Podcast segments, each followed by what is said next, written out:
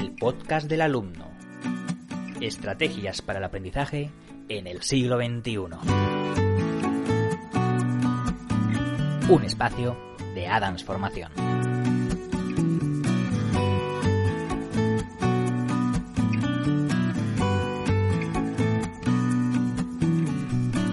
Un saludo a todos y a todas y bienvenidos a este podcast del alumno, un podcast para apoyarte en tu día a día como estudiante y para ayudarte a ser más productivo, básicamente para que estudies mejor, más rápido. Este es el objetivo principal y con este objetivo vamos a hablarte de un método no mágico, pero sí muy útil.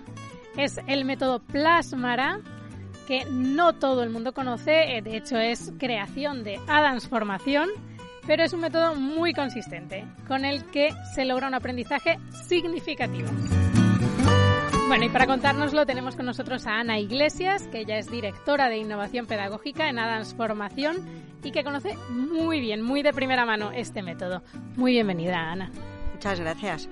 Pues sí, de primera mano, desde hace años ya que empezamos trabajando con él, eh, con nuestros alumnos y que, bueno, pues eh, hemos ya podido constatar que da muy buenos resultados, efectivamente.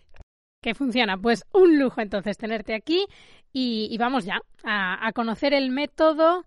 Se llama Plasmara y, y vamos a presentarlo primero. Luego ya vamos pasito a paso, pero de momento vamos a hacer un pequeño resumen. ¿Qué consiste el método Plasmara? Bueno, un método de estudio en realidad es un conjunto de estrategias y de técnicas que determinan la calidad del estudio. Eh, esto es lo importante, que el estudio sea de calidad, no solo estar mucho tiempo delante de los libros. El método es bueno en la medida que mm, uno sea capaz de comprender y de retener y recordar toda la información que se ha estudiado. Plasmará obedece a unas siglas, la P de prelectura, la L de lectura, la S de sintetización, la M de memorización, la R de repaso y la A de autoevaluación. Añadiéndole esas otras dos As eh, nos queda plasmará y con ello damos a entender que es un método con el que verdaderamente se plasma la información en el cerebro y podemos eh, utilizarla, mm, recordarla y utilizarla, claro. Genial, pues vamos a ir pasando por todas esas siglas, como dices, para ir viendo ese pasito a paso, ¿no? que al final es como una escalera que nos va a llevar a subir hasta la cima, que sería, bueno, el aprendizaje. El aprendizaje significativo, en este caso, además. Entonces, bueno, vamos con el primero, con la P, la prelectura, ¿no? Nos decías. Efectivamente, la prelectura. Es muy importante este paso. A veces se salta, pero es, es un error. Antes de iniciar el estudio hay que inspeccionar, examinar el contenido que se va a estudiar. Y a mí me gusta eh, explicarlo utilizando un símil con eh, las carreras de automóviles. Es un poco curioso, pero yo creo que puede resultar útil para recordarlo. En la prelectura lo que hacemos es como descubrir el circuito que vamos a tener que recorrer. Estaríamos viendo como el mapa donde observamos eh, cuál es el dibujo de ese circuito, qué curvas tiene, cuáles son más cerradas, cuáles son más amplias y de alguna manera pues la cabeza ya se va haciendo un poco a la idea de qué dificultades va a haber eh, cuando ya se enfrente a mm, conducir dentro del circuito. Entonces, de lo que se trata es de leer rápidamente lo que se va a estudiar, de principio a fin, pero con una pasada muy rápida. No hay que detenerse, no hay que retroceder. El objetivo, eh, insisto, es familiarizarse con la materia, intentar reconocer las ideas principales. Muchas veces los textos ya tienen cosas destacadas, con negritas, con boliches, de mm, determinadas maneras, que ya el cerebro va recogiendo esa información. Nos hacemos con esa visión de conjunto del tema y con ello ya tenemos la primera información para poder salir al circuito. Que no hay que engallar, ¿no? En este paso. Supongo que es pasar rápidamente, hacernos una primera idea y pasar a la lectura, que entiendo que es el estudio propiamente dicho, ¿no? Lo que todo el mundo entiende por estudiar. Efectivamente, esta lectura es como la vuelta de reconocimiento, dijésemos, y seguimos con el ejemplo del circuito automovilístico, ya hemos visto mm, el plano del circuito y ahora entramos en él, ya vamos montados en nuestro bólido y eh, lo que hacemos es irlo recorriendo eh, despacio, todavía no estamos compitiendo. Por eso esta siguiente lectura ha de ser pausada, reflexiva, párrafo a párrafo. Se trata de leer cada uno de ellos tratando de entender lo que dicen las palabras. Y esta lectura ha de ser más lenta, comprendiendo la información que contiene cada párrafo y los objetivos que buscamos eh, tras esta lectura son fundamentalmente dos. Seleccionar lo fundamental y jerarquizar las ideas. Esto es muy importante. Las ideas y aspectos más importantes y su encadenamiento lógico para que después eh, el cerebro tenga claves para recuperar toda esa información y hemos eh, de buscar las ideas fundamentales, como decía, eh, las que forman el armazón, el esqueleto, y a partir de ahí jerarquizar en ideas principales, ideas secundarias y los detalles importantes a tener en cuenta. Para seleccionar y jerarquizar las ideas hemos de subrayar. Esto es muy importante hacerlo durante la lectura. Así como crear un, eh, telegrama señalando las palabras clave y haciendo anotaciones al margen. O sea, que si, por ejemplo, damos con una palabra que no conocemos, tampoco es que haya que buscarlas todas, pero si es importante para entender la idea, hay que ir al diccionario, buscar qué significa eso y seguir. Efectivamente, y si vemos que no entendemos bien, volvemos a releer, no pasa nada, no hay que tener prisa en este momento. Perfecto, bueno, pues ya tenemos la prelectura, la lectura, y nos hemos detenido, lo hemos hecho con calma, hemos subrayado, hemos jerarquizado esa información y nos vamos al paso 3.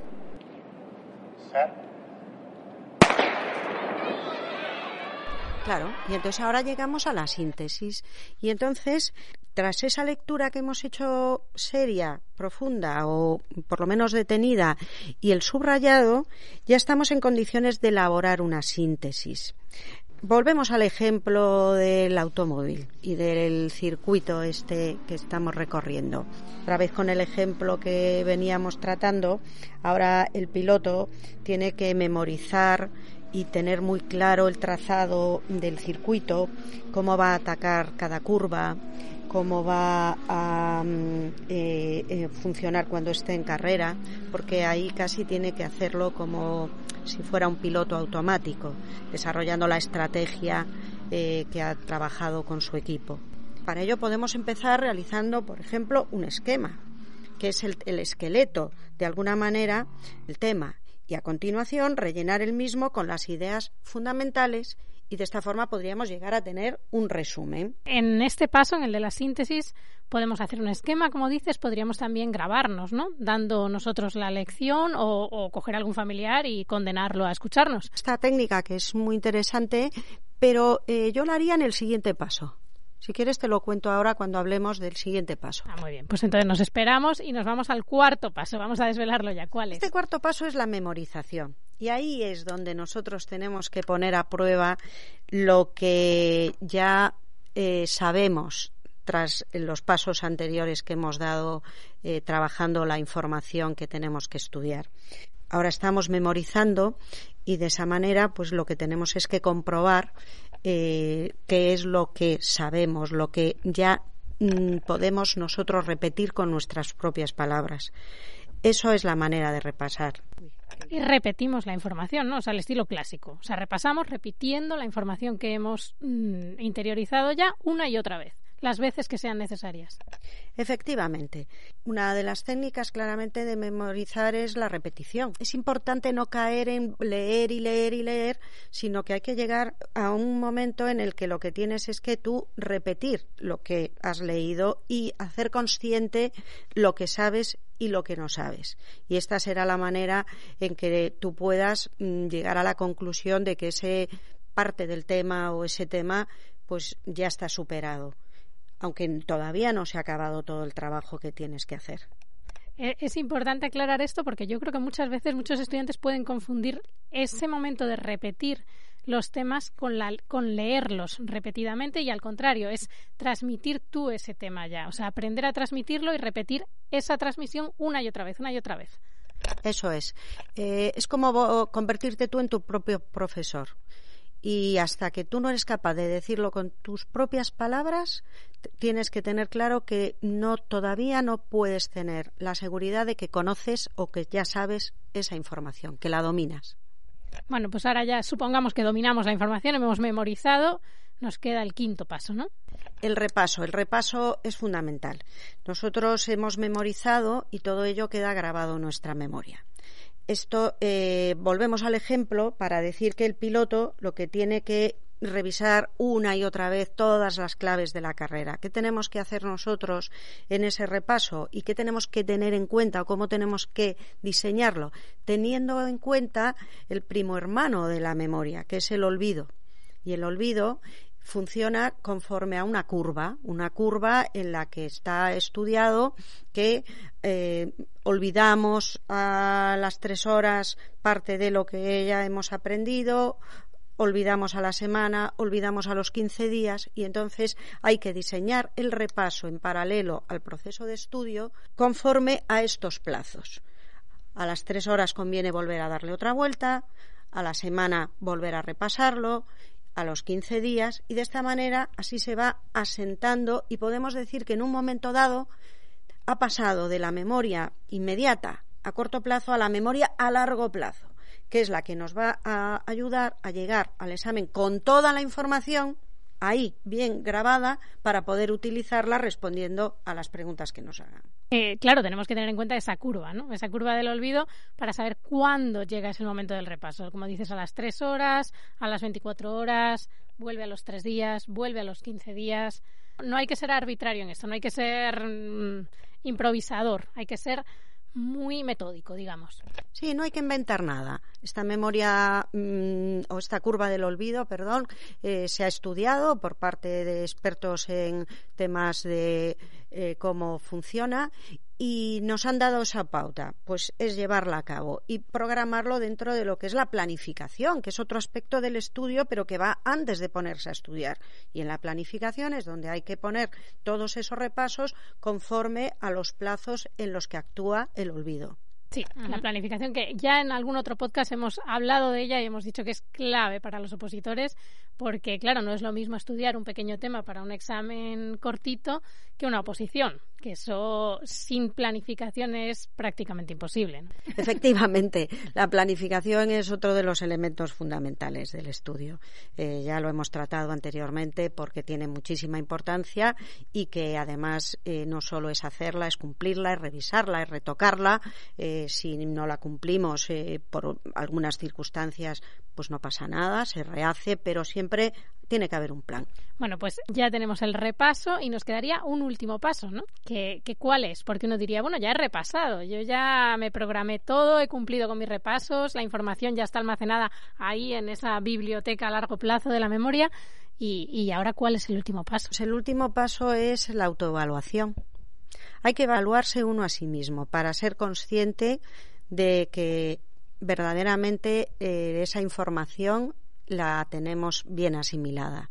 Y se trata para ello de hacer mm, pruebas, pruebas al estilo de las que te van a hacer el día del examen. Normalmente en el tema, en el ámbito de las oposiciones, pues son tipo test. Pues hay que hacer eh, exámenes tipo test de la información de los temas que ya has estudiado. ¿Para qué? Para que ir viendo pues el grado, como decía, de asimilación de esos contenidos compruebas efectivamente cuánto has asimilado y cuánto no, pues a lo mejor también te toca hacer algún paso atrás dentro del método y volver a repasar y volver a comprobar algunos aspectos que pues la autoevaluación el resultado de la autoevaluación te dice que todavía no están bien asimilados. Sí, sí, ahí es donde vamos a detectar dónde tenemos las lagunas, ¿no? Dónde no ha quedado tan bien grabada la cosa. Y, comprobar cuánto ha acertado cuánto he fallado, sino después verificar en especial los fallos para eh, que eso ya me sirva nuevamente de mejorar eh, la comprensión y el conocimiento de esa información. En el caso, además de los opositores, esta autoevaluación eh, sería estupenda si fuera a través de simulacros, ¿no? que son los que van a recrear ese momento del examen, porque ahí no solamente nos autoevaluaríamos, sino que también estamos de alguna manera entrenando ¿no? para ese día del examen. Sí, el simulacro lo utilizamos fundamentalmente casi cuando ya la totalidad de la materia está aprendida porque de alguna manera es cuando simula lo que va a ser el examen. Mientras podemos hacer test de tema exclusivamente o agrupar varios temas y cuando lleguemos al estudio de toda la materia es cuando podemos cerrar en un simulacro y hacer pruebas y pruebas en las que ya pongamos a prueba la totalidad de los temas que hemos estudiado y vemos, bueno, pues cómo nos puede resultar en el examen en función de los aciertos que tengamos, claro. Sí, porque si lo hacemos demasiado pronto a lo mejor es contraproducente, ¿no? Vamos a creer que no estamos preparados y no, es así, es simplemente que no hemos abarcado todavía toda la materia. Exacto hasta que no tenemos todo visto, pues podemos estar muy bien preparados para los tres primeros temas, pero si seguimos avanzando, el resto de temas están un poco más flojos, al hacer el simulacro con, con todos los temas completos es donde podemos verdaderamente valorar si eh, tenemos posibilidades de superar eh, esa prueba. Efectivamente, pero bueno, con esto cerraríamos, cerraríamos ya ese, ese ciclo del estudio con este método que es muy consistente, o sea que al final salimos de él, bueno, pues con un aprendizaje, como decíamos al principio, significativo que yo creo que vamos a aclarar también este término, ¿no? Porque a lo mejor nos escuchan y dicen qué es aprendizaje significativo. Mm, se podría decir aprendizaje sin más, ¿no? Pero le, le ponemos el adjetivo significativo por algo. Pues se lo ponemos porque es un aprendizaje que supone que tú puedes volver a utilizar esa información. Ya es algo que se ha incorporado a tu saber, a tus conocimientos. Y entonces lo puedes usar, pues para, en este caso, eh, cuando estás estudiando una oposición, pues para superarla, pero en el fondo ahí te quedará un conocimiento que ya es tuyo para el resto de tu vida. Perfecto, pues, pues muchas gracias por traernos este método que yo creo que, bueno, para cualquier estudiante, pero específicamente para los opositores creo que es buenísimo. Pues sí, nosotros, como digo, desde hace muchos años lo venimos utilizando y, bueno, hemos comprobado que efectivamente nos da buenos resultados. Genial, bueno, pues esperamos que también a quienes nos hayan escuchado lo pongan en práctica y, y lo comprueben también por ellos mismos. Nada, darte las gracias de nuevo por estar aquí en el podcast y hasta la próxima. A vosotros. Hasta la próxima. El podcast del alumno. Un espacio de Adams Formación.